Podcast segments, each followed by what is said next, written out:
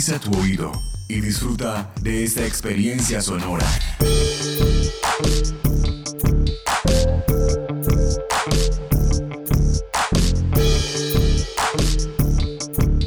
Este es un podcast UN Radio.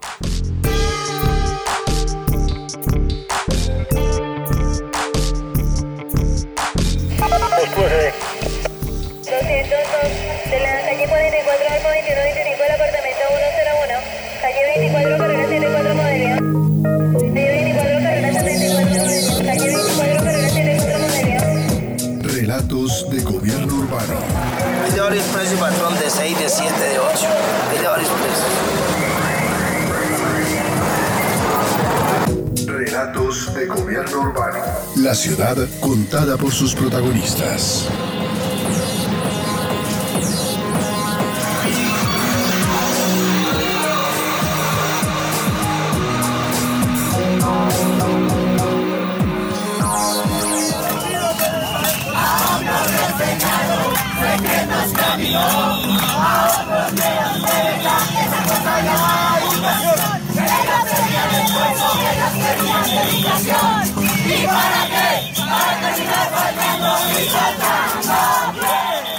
Arengas, pitos, cacerolas, grandes pancartas, expresiones musicales y culturales. Esto y más marcó la histórica movilización del 21 de noviembre 21N, una manifestación social que trasciende el debate sobre quiénes son los buenos y quiénes los malos, o quién tiene la razón y quién no.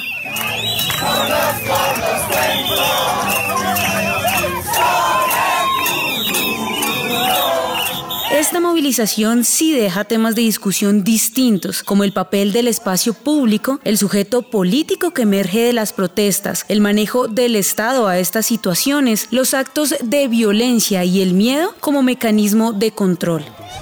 ¡Se metieron! ¡Se están metiendo!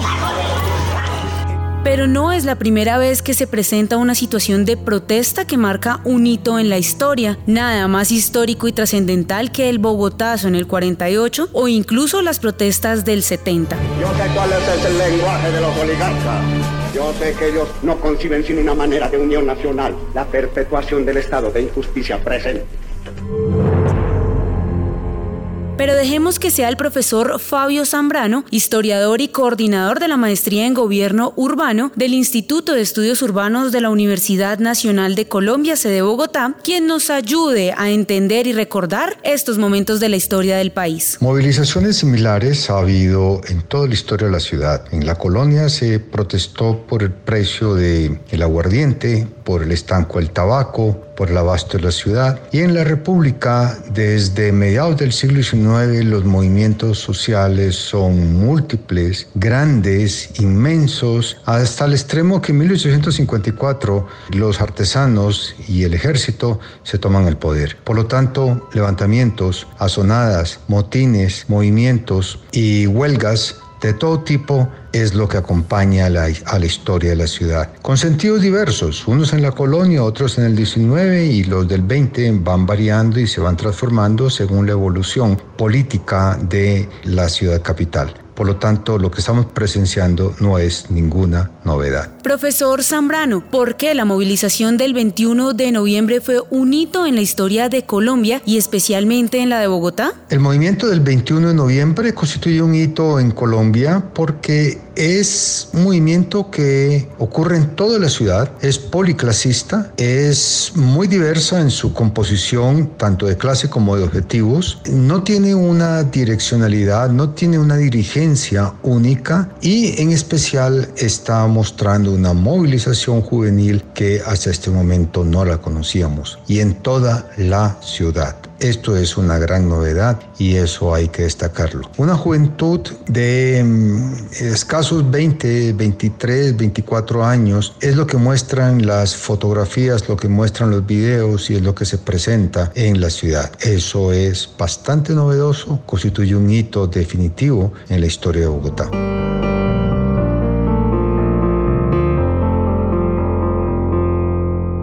La forma en la que se dieron las movilizaciones, la creatividad para construir arengas y pancartas, la independencia frente a partidos o líderes políticos, la espontaneidad del cacerolazo, entre otros, evidenció que estamos frente a un nuevo sujeto político. Le preguntamos a la profesora María Teresa Pinto, docente del Instituto de Estudios Políticos y Relaciones Internacionales de la Universidad Nacional de Colombia, de qué perfil estamos hablando. Sin lugar a dudas, las movilizaciones que se han venido dando en Colombia el 21 de noviembre, pero también el movimiento estudiantil previo, es un proceso de movilización que nos obliga a repensarnos las categorías sociales con las que habíamos estado pensando este sujeto. Y yo creo que en este caso, en el caso del movimiento eh, que está ocurriendo, es una gama amplia de actores sociales, en donde tenemos obviamente el liderazgo de estudiantes, tenemos actores más tradicionales como los campesinos y como los sindicatos, pero también tenemos tenemos grupos de familias que no tienen, si se quiere, organización propiamente dicha, pero no por eso no tengan conciencia política del momento histórico que vive el país.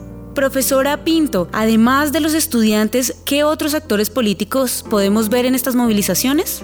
Uno de estos otros actores sociales irrumpe en el escenario político y que nos obliga a repensarnos cómo hacemos política y cómo consideramos que se estructura el orden y la, y la movilización es la Guardia Indígena. Desde el gobierno de Uribe quizás nos acordamos que fueron eh, la minga indígena eh, los únicos capaces de hacerle contrapeso al gobierno populista con sus manifestaciones masivas en el Cauca, que llegaron hasta Cali y que obligaron al gobierno a sentarse a hablar con ellos en un estilo pues que ellos no estaban acostumbrados, que no eran esos de sus, de sus estilos populistas, sino que eran entre iguales. Y creo que esta, esta legitimidad se recoge y hoy entonces la Guardia Indígena está acompañando al movimiento estudiantil, pero a toda la movilización social que se realiza y es muy valioso su acompañamiento porque nos muestra cómo en el hacer, cómo es posible hacer protesta social acompañada y protegida sin una autoridad represiva como es el ESMAD. Otros actores importantes fueron las comunidades minoritarias, los indígenas y los afrocolombianos. Hablamos de lo que significó esta participación y el papel que están jugando estas comunidades con el profesor Óscar Almario de la Universidad Nacional de Colombia, sede Medellín.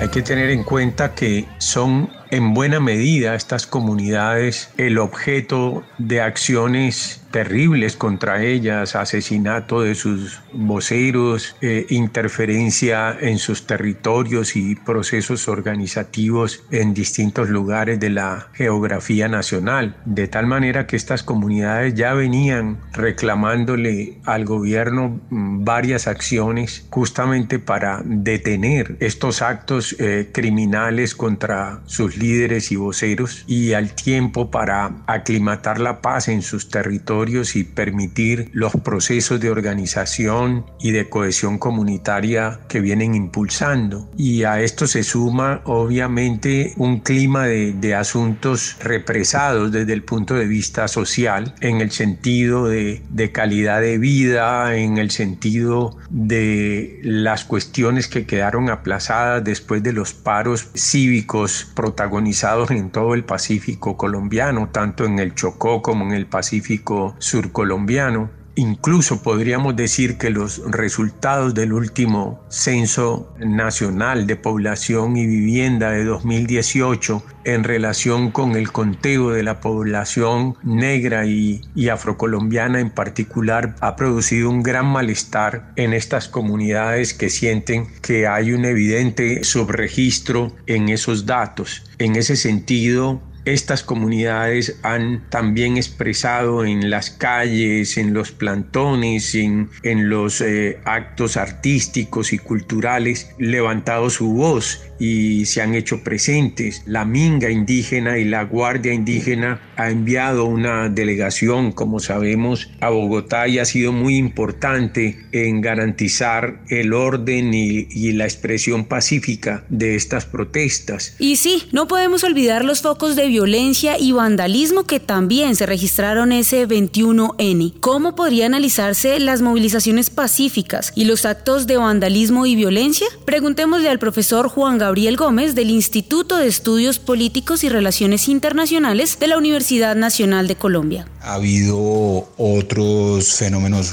destacables y han sido las intervenciones espontáneas de la ciudadanía de borrar las pintas hechas en los transmilenios, en las calles, que son indicativas de una conciencia ciudadana mucho más desarrollada, en el sentido en el que lo que las personas afirman no es simplemente el derecho unilateral a protestar, sino el derecho a protestar en el marco de un orden que garantiza los derechos de los demás. No obstante, yo veo con enorme preocupación signos gravísimos de regresión y es la aparición de este grupo primera línea que se presenta como un grupo de autodefensa, un grupo que espontáneamente se arroga la defensa de los manifestantes. Sí han ocurrido hechos gravísimos como el uso arbitrario y desproporcionado de la fuerza por parte del SMAT para dispersar varias manifestaciones sin haber recurrido al protocolo que le ordena al propio SMAT interpelar a los organizadores de la protesta para que se desplacen a otro lugar o se disuelvan, etc. Y por supuesto, el hecho más grave de todos, el que todavía nos sigue conmocionando,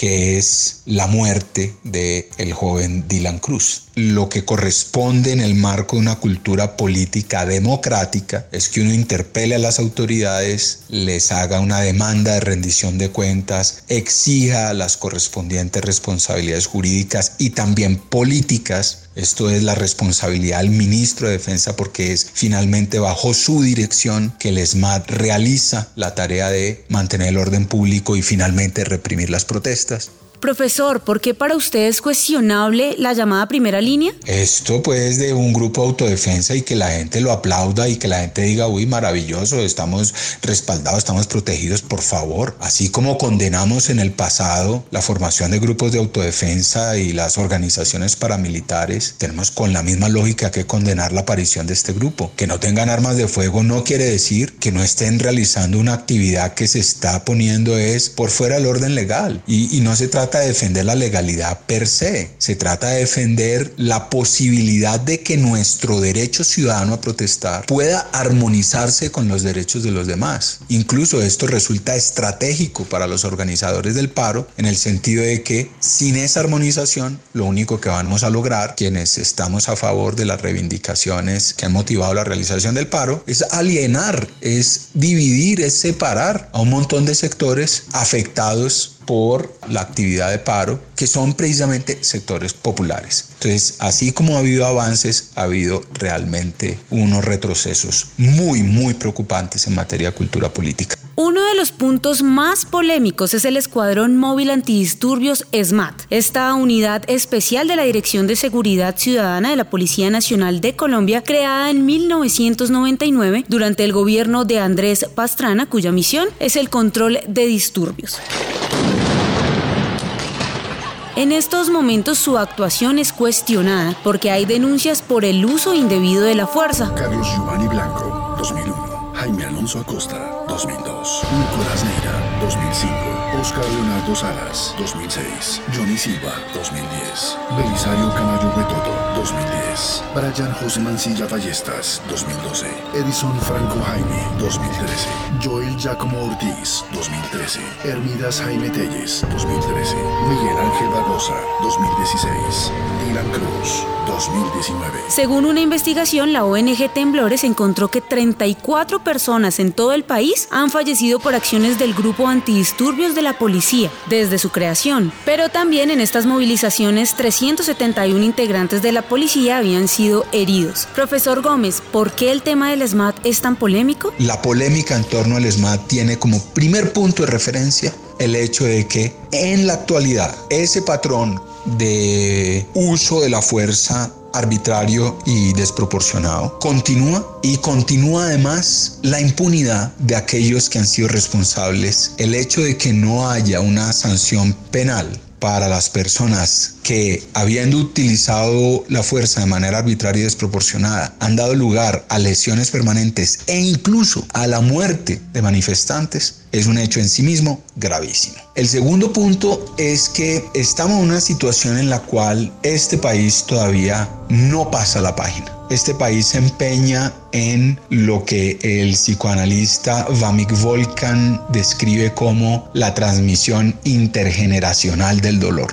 Para pasar la página necesitamos un proceso de mutuo reconocimiento en el cual tanto la policía reconoce haber usado la fuerza de una manera arbitraria y desproporcionada, causando heridas permanentes y causando la muerte de muchas personas, pero también necesitamos el reconocimiento de parte de muchas organizaciones de izquierda, ilegales en el pasado, legales ahora, que han utilizado a la universidad pública como una retaguardia como un bastión para dirigir sus ataques contra la fuerza pública. Pero esta situación no es exclusiva de Colombia. En lugares como Hong Kong vemos el movimiento de los paraguas o en Francia están los chalecos amarillos. Viajemos hacia Europa y hablemos con el español Alfredo Rodríguez Gómez, doctor en comunicación militar retirado y analista político sobre estos movimientos. En el Extremo Oriente, por ejemplo, hace ya cinco años, los hongkoneses se rebelaron durante dos meses contra el todopoderoso gobierno chino. La prensa occidental lo conoció como las revueltas de la Revolución de los Paraguas y se iniciaron como una protesta estudiantil en la que se pedía al gobierno chino algo elemental, más democracia, es decir, la libre elección de los candidatos electorales. Las revueltas que hoy se producen, se están reproduciendo, lo hacen en la petición de, bueno, de que no se cumpla la ley de extradición por la que cualquier persona bajo mandato legal puede ser extraditada al otro sistema, al sistema comunista. La otra cara de la moneda está la revolución de los chalecos amarillos que se está produciendo en Francia, en Europa, que es de origen presuntamente económico, pero que sin duda tiene un trasfondo político. Se inició el pasado año y su origen en mayo fue una petición de una ciudadana de bajada del precio de los carburantes. Aquel embrión, por tanto, trajo a Francia un año casi continuado de revueltas con un trasfondo social, por supuesto, pero sobre todo, en mi opinión de nuevo, político, con protestas, bueno, un tanto violentas de los llamados chalecos amarillos, que hacían gala de lo que yo creo que es un enorme salvajismo en muchos casos. Así que las revueltas árabes se saldaron de la forma más variopinta. Podríamos hablar de las que se están produciendo también en, en Latinoamérica en este momento, con quizá distintas manos que mecen la cuna. Aunque no hay que ir muy lejos, América Latina está en movimiento. Hemos visto protestas en Venezuela, Ecuador, Bolivia, Chile y ahora Colombia. Incluso algunos hablan de la primavera latinoamericana, comparándolo con lo que sucedió en Medio Oriente y el norte de África entre 2010 y 2013. Profesora María Teresa, ¿estamos ante una primavera latinoamericana? Sin lugar a dudas, América Latina vive un despertar de la movilización social muy importante y que, y que no podemos decir que no haya tenido presencia porque Ecuador pues es un país altamente movilizado políticamente, Bolivia, eh, Chile, Argentina, Brasil, digamos, no es que no haya habido movilización social previa, pero sin lugar a dudas hay un contexto específico y actual de, de, de esta movilización que ocurre. Yo quizás más que hablar de una primavera latinoamericana, me atrevería a decir que estamos realmente frente a una crisis eh, del modelo neoliberal y entonces estos paquetes neoliberales que buscan reducir aún más los derechos que previamente se habían adquirido con respecto a pensiones dignas, educación pública y de calidad y empleos dignos para todos y para todas, estos logros empiezan a cuestionar y se empiezan a limitar y obviamente pues esto es lo que estamos viviendo. Y por eso las movilizaciones en Francia pues que son muy distintas porque porque son actores sociales distintos y realidades políticas muy distintas nos dan cuenta también de eso. Es decir casi que uno podría pensar que estamos viviendo una primavera mundial pero también estamos quizás llegando al momento en donde la crisis del modelo neoliberal está alcanzando unos límites de inconformismo social que son muy importantes. Después de este rápido repaso, volvamos a Colombia. Aunque no hay cifras oficiales, miles de personas salieron a las principales calles de sus ciudades a sentar su voz de protesta. Ocuparon plazas, parques, avenidas. Fue la revolución del espacio público. Así lo califica Fernando Viviescas, profesor especial del Instituto de Estudios Urbanos de la Universidad Nacional de Colombia. Este movimiento, en términos políticos, tiene la gran característica de que es el, el primero que se presenta después de que la población colombiana ha superado a los sectores más reaccionarios y por lo tanto los mismos ellos los más violentos. Esta movilización tiene esa perspectiva, la primera que se hace, y muestra el enorme potencial que tiene la cultura política cuando la democracia puede expresarse abiertamente. Y lo hace a pesar de que todo el Estado y todo el sector, eh, repito, más reaccionario, el más conservador y el más violento, hizo la campaña más horrorosa para que la gente no pudiera salir. Y lo hizo con un aporte extraordinario y es que redefinió el espacio público como el ámbito colectivo en el cual la ciudadanía encuentra su entorno de encuentro, de reflexión y de propuesta. Eso es una transformación enorme en la historia política y cultural de Colombia. Después de multitudinarias movilizaciones desde todos los puntos de Bogotá y con la Plaza de Bolívar como destino final, terminando la tarde se registraron hechos de violencia y vandalismo que empezaban a empañar las manifestaciones de protesta pacífica que había prevalecido. Allí volcaron su mirada a los medios de comunicación, caos, enfrentamientos, daños en bienes públicos, pero faltaba algo más. De la nada, de manera espontánea, la reivindicación de una movilización social y pacífica aparecía en forma de cacerolazo, una expresión ciudadana, barrial, que se replicó en otras ciudades del país. Profesor Zambrano, ¿qué significó este cacerolazo? Como se ha encargado de señalar varios medios de comunicación, el uso de la olla vacía, el uso de la cacerola, tiene un origen muy antiguo en Europa y es la protesta por la carestía de la vida, por el hambre, por la falta de elementos básicos para la vida. Eso va variando, va cambiando y en el caso de Bogotá, en el 21 de noviembre que hemos visto, esa noche fue un rechazo contra las manifestaciones violentas, fue un rechazo contra la criminalización de la protesta y fue un rechazo contra el vandalismo y la violencia que caracterizó la movilización al final de la misma y que fue absolutamente aislada y pequeña. Por lo tanto, el cacerolazo fue una protesta contra ciertas características que tuvo la protesta.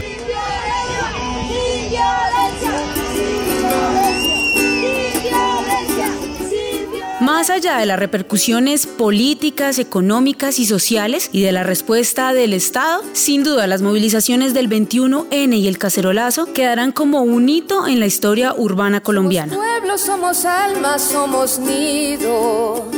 Somos canto, somos danza, somos ríos. Somos los colores del legado de un país. Somos sueños que se plasman con la tinta de vivir. Somos quienes redescubren los sentidos. El tejido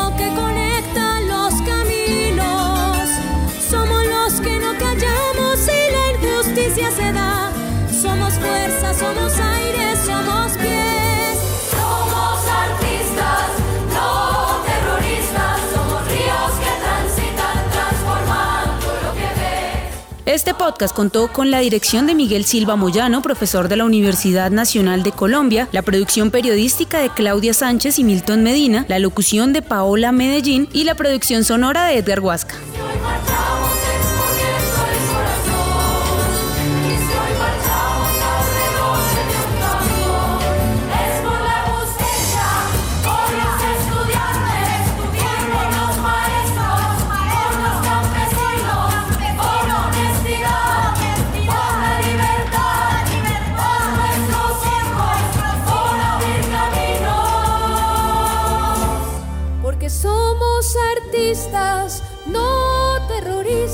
Somos ríos que transitan, transformando lo que ves.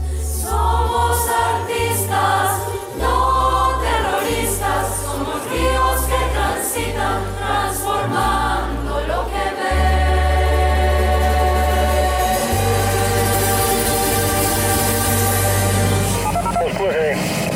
Este podcast es una producción del Instituto de Estudios Urbanos de la Universidad Nacional de Colombia en alianza con UN Radio.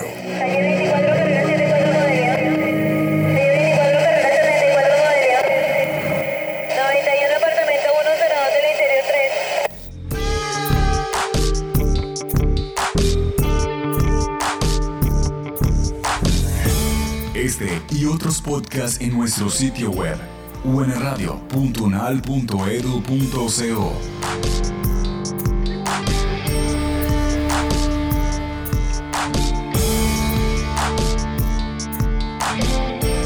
Universidad Nacional de Colombia, Proyecto Cultural y Colectivo de Nación.